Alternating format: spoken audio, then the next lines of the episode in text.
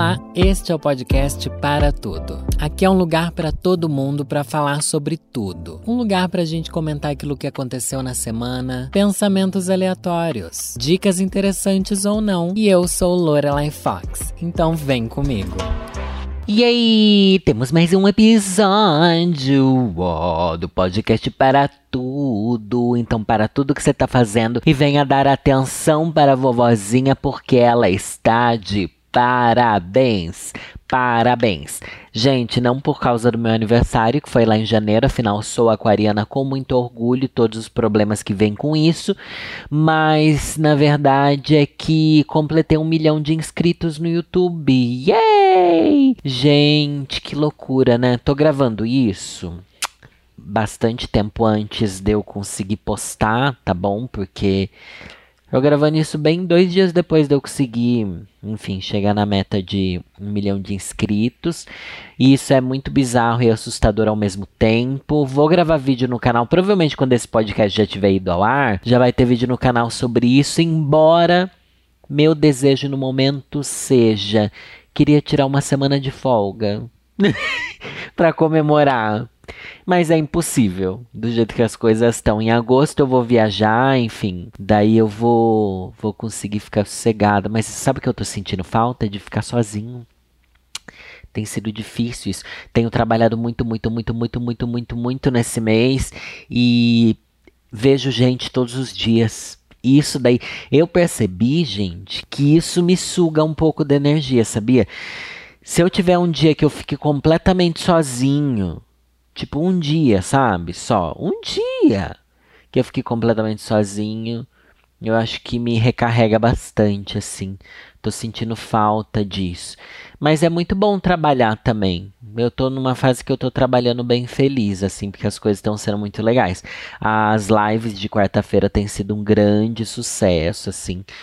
Parece uma nova fase mesmo da minha carreira. Isso ajudou bastante meu canal do YouTube a consegui aumentar um pouquinho de inscritos nessa reta final para um milhão.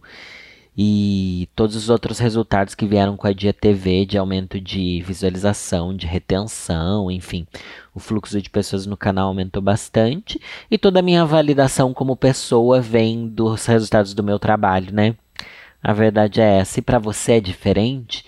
Como é ser alguém que se valida por outros pontos e não pelo trabalho? Será que quem é biscoiteiro sente validação de ser quem é? Não pelo número de likes. Vou falar assim, não necessariamente alguém biscoiteiro, tá? Vamos pensar em alguém, um padrãozão gostoso, assim. Você tá pensando em um aí, né? Você segue um padrão gostoso, uma padrona.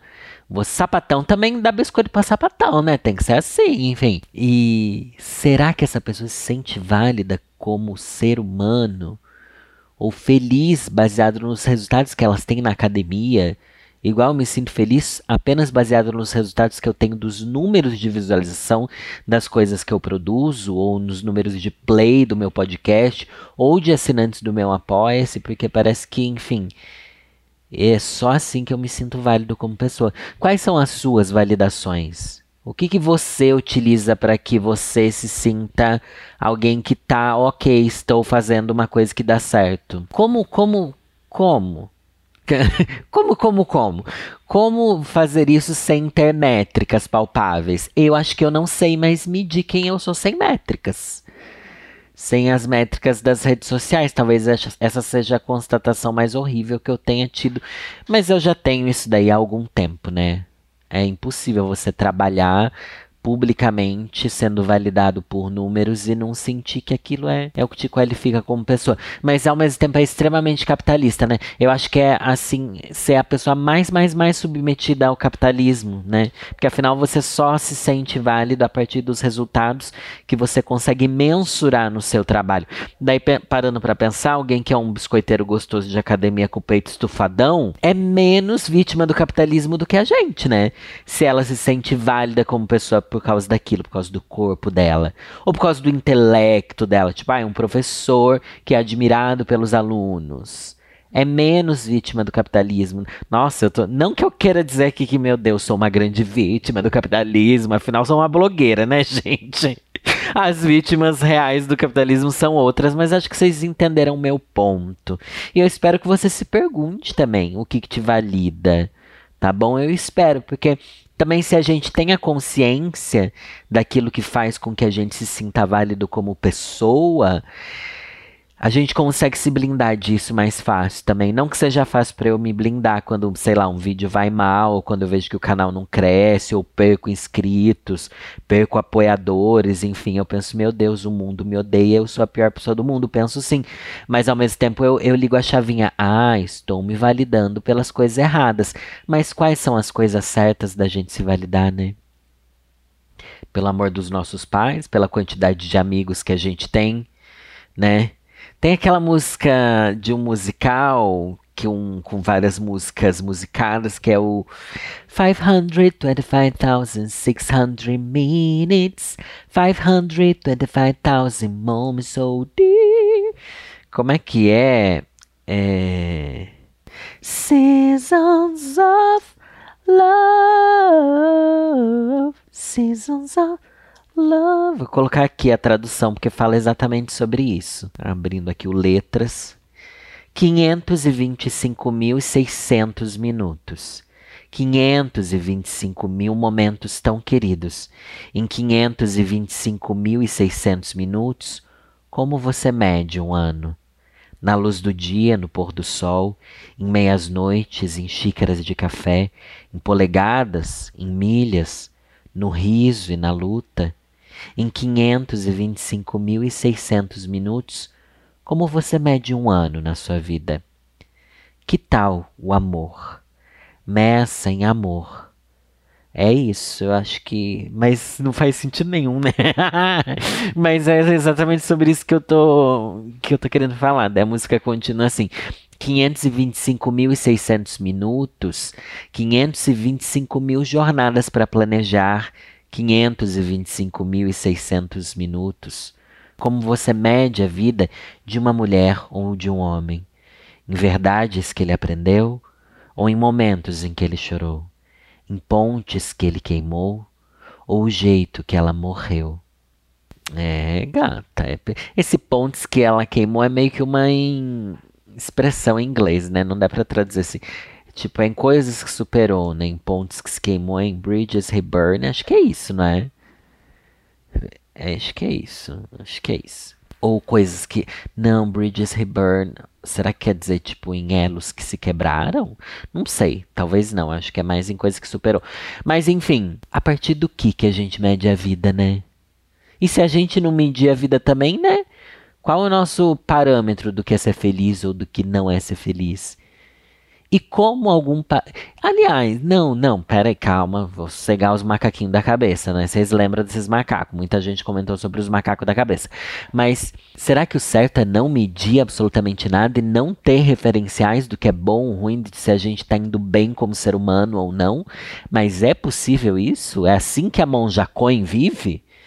Sem se preocupar se tá realmente fazendo o que é para ser feito? E o que é para ser feito? Nossa, tá, tá muito viajado esse daqui. Deixa eu voltar. Pezinho no chão, calcinha no chão também. E bora lá, gente gente. Enfim, pensei em muitas maneiras de comemorar meu um milhão, mas a principal mesmo seria uma semana de férias. Mas tem umas lives que estão rolando, tem publi para fazer, tem a mudança que tem que rolar. Gente, será que eu consigo me mudar de casa antes de agosto? É difícil, né? Nossa, eu tô assim desesperado. Já tenho tanta fofoca para contar do meu novo condomínio, só que eu não vou poder contar, gente, porque eu não quero que ninguém lá, quer dizer, Todo mundo do novo condomínio onde eu vou morar já sabe que eu sou drag queen, tá bom? Já quero trazer essa primeira fofoca, que eu falei que eu não ia trazer fofoca nenhuma, mas é isso. Mas então vocês já imaginam como eu tô me sentindo, né? Extremamente em pânico, porque, enfim, a gente tem 36 anos, pode ser super bem sucedido, ter milhões de seguidores e na conta, mas a gente tem o medo da homofobia de sempre. Essa daí é uma coisa que tá me passando pela minha cabeça o tempo inteiro a respeito da mudança, porque aqui no condomínio onde eu vivo, enfim, todo mundo já me conhece. Tenho vergonha de ser drag aqui? Tenho vergonha de ser drag aqui. Gostaria que ninguém soubesse quem eu sou? Gostaria que ninguém soubesse quem eu sou, mas nunca tive grandes problemas com isso. E para onde eu vou, né? Nossa, é igual quando você entra num, num trabalho novo, né? Existe sensação pior do que isso? Primeiro dia de aula. Primeiro dia no emprego novo. Ninguém sabe quem você é. Ninguém olha para você e tipo, Ah, é horrível, horrível, horrível. Todas essas coisas dão muito medo. Acho que é por isso que a gente tem uma sensação tão boa quando a gente volta para casa ou quando eu volto para Sorocaba, sei lá. Que parece que lá eu não preciso me explicar, parece que as coisas já sabem quem eu sou, né? As coisas não, as pessoas, né? Já sabem quem eu sou e não preciso me explicar a respeito de nada. Eu tava conversando com a Nathalie Neri esses dias e ela contando que ela voltou a estudar e tal, pelo, pela vontade de voltar a estudar mesmo, e que isso é muito muito transformador. É, não é aquela coisa tipo, ah, tenho que fazer uma faculdade, tenho que fazer isso por algum motivo para conseguir um emprego melhor ou para nada disso, e sim porque quero quero vivenciar, aprender coisas de novo. Daí eu perguntei, uma das primeiras perguntas que eu fiz para ela é: "E aí, como é que é?" Sabe, a convivência, conviver com as pessoas de novo em um ambiente escolar, porque quando a gente vive é, a vida adulta, ou mesmo às vezes até dentro, não, não, dentro do trabalho não tem muita escolha, mas nossa vida adulta basicamente parte do pressuposto que a gente pode excluir pessoas e incluir pessoas né? Eu posso escolher não ser amigo de tais pessoas, eu posso escolher não não conviver com alguém que é preconceituoso, com alguém que é mais novo, mais velho, eu posso escolher. E meio que a vida encaixa, tipo, ai, ah, meu estilo de amigos, que são as bichas farofeiras igual eu, né, as bichas do interior, pessoas mais ou menos da minha idade, porque tem a mesma vivência que eu, e também porque a gente se encontra nos mesmos lugares, enfim. No ambiente escolar, é meio diferente, né? Você não tem escolha. E você é desafiado a a estar tá ali com as. É igual o ambiente mesmo, agora parando para pensar, é igual o ambiente empresarial, de onde você trabalha. Você não tem escolha. E o desafio é a convivência. Nossa, isso para mim é assustador. E é assustador pensar que eu teria que. Porque eu tenho muita vontade de voltar a estudar, tá bom? Esse daqui é um tema recorrente aqui no, nos meus desabafos também. É, a coisa de eu ter que me apresentar para as pessoas me pega muito. Nossa, me pega demais. Me pega eu ter que me apresentar para o Uber quando ele perguntar, ah, e você faz o quê? Eu falo assim, eu faço. Eu tenho um OnlyFans. Imagina se eu falar que eu tenho OnlyFans. Ai, meu Deus, eu vou falar que eu tenho OnlyFans. Tá aí uma boa cantada para alguém que quer mamar um Uber. Fala que tem um OnlyFans. É, querida. Né, tudo bem que a maioria das pessoas nem sabem o que é OnlyFans, né? Mas enfim, ter que explicar quem que eu sou. Primeiro dia de aula, ah, você trabalha no quê? Ah, eu sou desempregado. Acho que eu jogaria uma dessas, assim, ah, ah, mas seja, qual que é a sua profissão? Não tenho. Não tenho sordeira, não, não quero, não quero. Né? Isso daí é muito reflexo homofóbico. As pessoas hétero também passam por isso. Acabei de achar chocolate aqui na minha frente. Marcos, bonitinho, meu namorado, gente, como ele é fofinho me compra chocolate e me deixa aqui no computador para fazer surpresinha. Daí quando venho pro computador tem chocolatinho aqui. Ai, fofinho. Ai, que delícia. Enfim, falei, falei, falei. Não falei sobre o que eu queria falar, mas acho que eu tô precisando desabafar, gente. Gente, para tudo. Ai, amo para tudo. É, realmente estamos aqui no podcast para tudo. Ai, que louca. Deixa eu falar, eu abri essa música aqui pra eu ler e tal, Seasons of Love, acabou caindo na versão do Glee. E daí eu dei play aqui pra ver, né? Sim, tirei uma pequena pausa no meio da gravação. Mas, gente, eles cantam essa música bem no episódio em homenagem àquele ator de Glee que morreu. Lembra? O primeiro deles, né? Porque Glee foi uma sucessão de pessoas que. de coisas bizarras e assustadoras que aconteceram, enfim. Tem alguma coisa muito estranha por trás dessa série e pesada e triste e assustadora. E, gente, eu tô falando sério. Eu, eu acho muito estranho tudo que aconteceu com os atores de Glee. Mas enfim. E nossa, esse episódio é tão triste. Daí eu lembrei de quando eu assisti a Glee. Meu Deus! Como era essa vida de quando eu assistia Glee. O, o que era, né? Como era. Eu lembro que eu baixava os episódios, qualidade ruim, não tinha para ver em streaming. Eu não assinava nenhum streaming na época. Que coisa antiga. Eu fui tão feliz assistindo Glee. Assisti várias temporadas. Hoje em dia não lembro de quase nada. Não fiquei fã, né? Não sou fã de nada nessa vida. Enfim, sou fã dos meus amigos de Depressão. Não, mas que, que bizarro, né? E é uma sensação tão nostálgica que a gente eu penso assim, nossa, minha vida era tão mais simples. Esses dias eu viajei para o Rio de Janeiro, ontem, na verdade, né? Fui fazer um bate-volta no Rio de Janeiro para fazer uma palestra, enfim, minha agente estava lá. Eu trabalho com ela desde 2017, eu acho. Seis anos. Puta que pariu também. Muita coisa, né? Não sei se vocês sabem, eu trabalho com a Dia, mas minha agente é a Luciana Pimentel, né? Muita gente acha que eu sou agenciado pela Dia, mas não, nem todo mundo que tá na Dia é agenciado pela Dia, tá bom? Só para fazer um pequeno disclaimer aqui. Mas a questão é, daí a gente tava vendo o primeiro job que a gente fez junto e tal, aqueles comentáriozinhos. Dela me perguntou, não sei por que ela perguntou isso. Se eu sentia. Eu tô meio nostálgico hoje, tá? Porque as coisas de um milhão mexeu comigo, desculpa. Se eu sentia falta de alguma coisa de antes. De antes, ela quis dizer assim, de antes de. dessa vida que eu levo, né? Eu falei que eu sinto. Ai, que bizarro, né? Admitir isso. Mas eu já admiti aqui também. É que eu sinto falta de trabalhar como designer em agência Olha que vergonha. Por isso que eu falo que eu quero ter um PC gamer, quero voltar a editar coisas, queria lançar coisas para vender na Comic Con, enfim. Mas nada disso tem como entrar em prática agora. Às vezes eu queria mesmo era ter uma pausa para que eu ficasse criando coisas no computador. Mas esse era meu trabalho antigamente. Mas eu também sempre deixei claro que eu não detestava meu trabalho de antigamente, que eu criei o YouTube como uma coisa paralela e não para fugir do meu trabalho, já que eu tinha enfim, não tinha como eu saber que meu trabalho como youtuber ia, ia dar certo. Na verdade, só tinha como acreditar que não daria, baseado que não existiam outras drag, drag queens de sucesso no YouTube, né? Não tinha drag fazendo vlog e falando textão no YouTube. O que é mais assustador e bizarro ainda pensar nisso. Isso é muito estranho. E tipo, ai, nossa, que orgulho, blá blá blá, divisor de águas. Sim, é isso que eu falo nas entrevistas. Ai, me sinto muito feliz, que bom que, enfim Junto comigo apareceu muitas outras drags, hoje em dia, blá, blá, mas o que eu sinto é tipo, meu Deus, que coisa estranhíssima. É muito estranho. é tipo, muito estranho mesmo. Tipo, tipo, tinham pouquíssimos, pouquíssimos canais.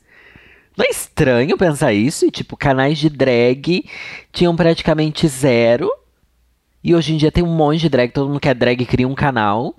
Mas é muito estranho. É muito estranho. É muito legal que eu fiz parte dessa história e tudo, todo esse lugar aí, vocês já sabem, mas, gente, é muito estranho pensar que o movimento LGBTQIAP+, na internet é extremamente recente. É de, tipo, 8, 9 anos pra cá, sabe? E antes disso, só tinha, tipo, Põe na Roda, o canal das Bi. E é isso. E não tinha mais nada. Meu Deus, que bizarro, né? E pros héteros, tudo sempre teve lá. Desculpa, tá? Se você é hétero que tá ouvindo isso daqui, não. Nada contra. Meus pais também são, eu convivo super de boa. Enfim, tamo aí. É nessa que eu vou. Se você tem acompanhado os meus conteúdos, você deve estar tá vendo que eu postei recentemente lá no canal um vídeo sobre a decoração do meu novo apartamento, esse onde todo mundo já sabe que eu sou drag, né? E vou falar um pouco sobre a experiência de gravar sobre a decoração desse apartamento, que foi bastante conturbada psicologicamente para mim. Ai, não sei, esse episódio daqui é um episódio mais intimista, tá? Vou falar só sobre mim. Tá, mas no final eu leio um conselho também para ajudar alguém, a louca. Mas eu eu tenho uma dificuldade muito grande eu sei, não parece. Mas eu tenho uma dificuldade meio grande de falar sobre mim e sobre a minha casa. Isso para mim é muito estranho. Quando eu me mudei para esse apartamento que eu tô morando agora, eu fiz um tour no apartamento vazio. Mas quando eu decorei, comprei os móveis e tal, eu não mostrei. Eu tava bem traumatizado pelo assalto que meu amigo sofreu quando eu, enfim, tinha acabado de me mudar da casa dele. Daí eu falei, ai, não vou mostrar nada do meu apartamento, eu tô com medo que as pessoas venham me assaltar. E daí agora eu acho que esse medo continua, mas também tenho medo do tipo. É certo a gente mostrar nossa casa publicamente? Não quero acreditar nessa coisa de tipo, a ah, inveja das pessoas, mas isso passa pela minha cabeça. Não passa pela sua? Não, não é nem inveja, é talvez um sentimento de julgamento também. Se as pessoas olharem para a decoração que eu escolhi ou para o sofá, eu tô muito inseguro com o sofá, vou ser bem sincero sobre isso. A mesa não, a mesa é incrível, maravilhosa, orgânica, mas o sofá orgânico eu tô assim, será que eu não comprei na empolgação? Será que eu não, né? Não sei, tô com um pouco de medo. Mas daí eu penso assim, nossa, o que as pessoas vão falar quando elas virem? E esse é um sentimento inevitável para quem trabalha com a internet. Ai, foda-se. O que importa é você estar tá feliz. Não é possível ligar o foda-se quando você trabalha com a internet. Não é possível. Até a pessoa mais foda-se que você acha que é, ela não é, ela tá fingindo, tá? A gente se importa, a gente se engatilha. Eu postei esse vídeo da decoração morrendo de medo, nem vou ver os comentários. Ai, não vou ver, não vou ver. Porque, ai, eu sei que um monte de comentário positivo, mas e se o próximo comentário que eu for ler foi um comentário negativo? Tô nessa pira também, tô fugindo um pouco, assim de das coisas que, que me engatilham. Tô com bastante medo. Quero desinstalar o Twitter também. Tô numa fase que eu tô completamente viciada no Twitter e eu realmente abro o Twitter sem perceber que eu tô lá dentro. O que, que você abre aí na sua casa sem perceber que você tá dentro? Abre não na sua casa, né? No seu celular. Que não deixa de ser nossa casa, né? E eu, eu sem querer, o meu Twitter tá aberto. Eu tô lá no Instagram, vi uma foto, vi duas, plá!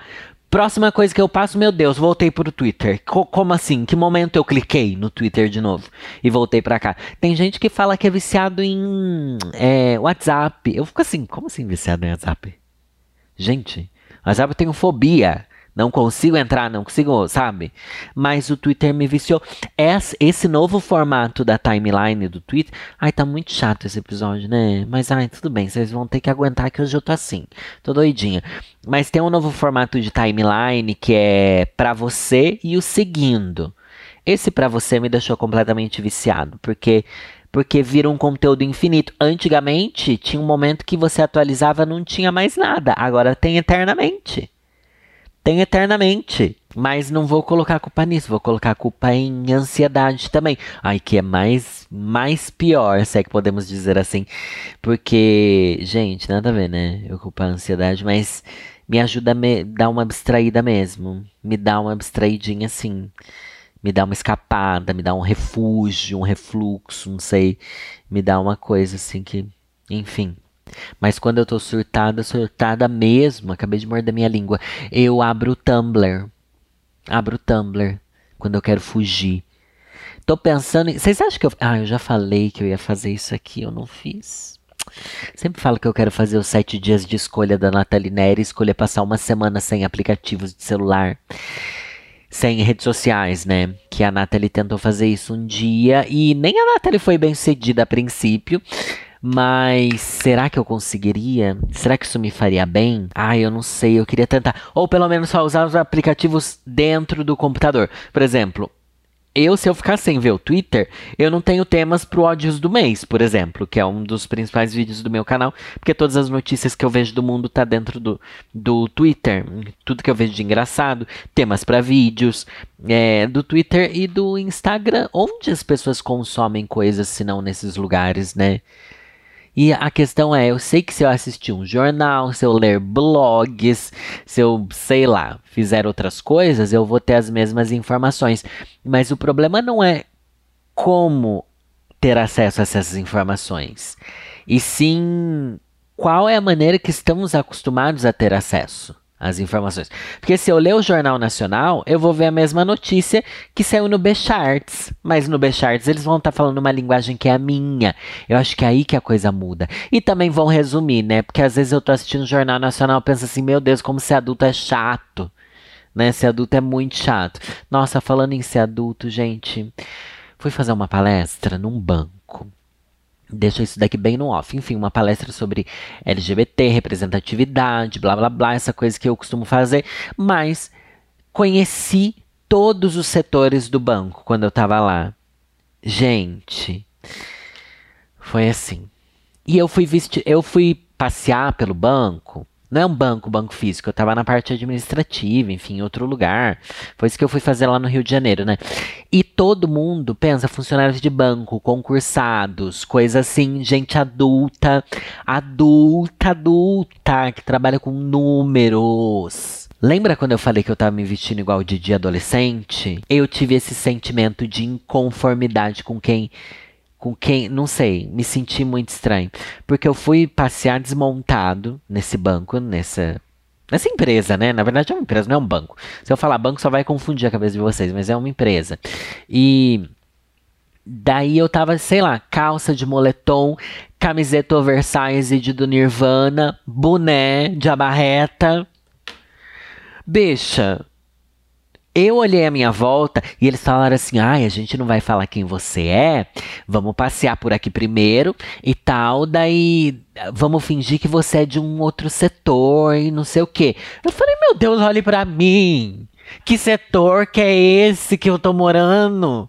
Né? Que eu tô trabalhando, sei lá o que. Que setor? O setor das pessoas doidas. Eu sou o setor da pessoa que se veste inadequado pro trabalho. E não que elas estivessem super social, não é isso. Eles estavam, tipo, ah, uns de camiseta, outros de polo. As mulheres, assim, uma roupa normal. Nada assim muito elegante, não. Não foi uma coisa, ai, Faria Limer, uma coisa nesse nível mas aquela sensação completa de mesas de escritório com papéis sérios, sabe? E por um momento, e eu andei pelas mesas, falei com o pessoal não sei o quê. Daí quando eu olhava para aquelas mesas, me vinha uma sensação de que isso daqui que, tá, que é trabalho. É isso daqui que você faz para dar orgulho para sua família. Daí me veio uma sensação de que, tipo, meu Deus, onde eu estou vivendo, que realidade alternativa é essa, que é ser um influenciador ou uma drag influenciadora, olha, pior ainda, uma coisa mais doida, uma coisa mais estranha ainda. E o pior é que quando eu me montei e voltei a andar pelos corredores da empresa, me senti menos inadequada do que quando eu estava desmontado, porque eu montada, elegante, um coque, uma pose, um salto alto, um, usei assim uma roupa de paetê, de paetê, mais para baixo do joelho e uma coisa assim chique glamour, entendeu?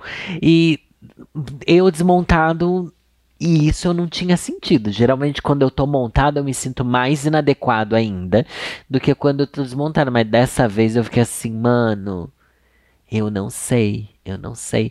E eu conversando, tinha várias bichas na empresa, né? Afinal, enfim, conversei lá com todo o comitê LGBTQIA da empresa.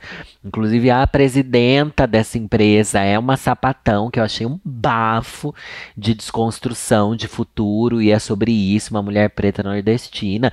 Então, um bafo. Mas eu falei assim, nossa, bichas, vocês que sabem o que é dar orgulho pra família, porque vocês são concursada sabe? Eles são aquela. Ela é bicha, é bicha, mas ela é aquele primo que passou no concurso que a gente não passou. Eu virei o quê? Youtuber TikToker. Não, TikToker minha mãe nem sabe o que é. Será que minha mãe sabe o que é youtuber? Não sei, acho que ela sabe, né? Mas enfim, não, não sei onde eu cheguei nisso, mas eu usava colocar para fora para alguém me entender. Você se sente assim? Quando você vai numa repartição pública, alguma coisa assim? Não, mas é porque eu fiquei assim, ai, não sei para mim olhar aquelas mesas, juro que a mesa do escritório me pegou muito.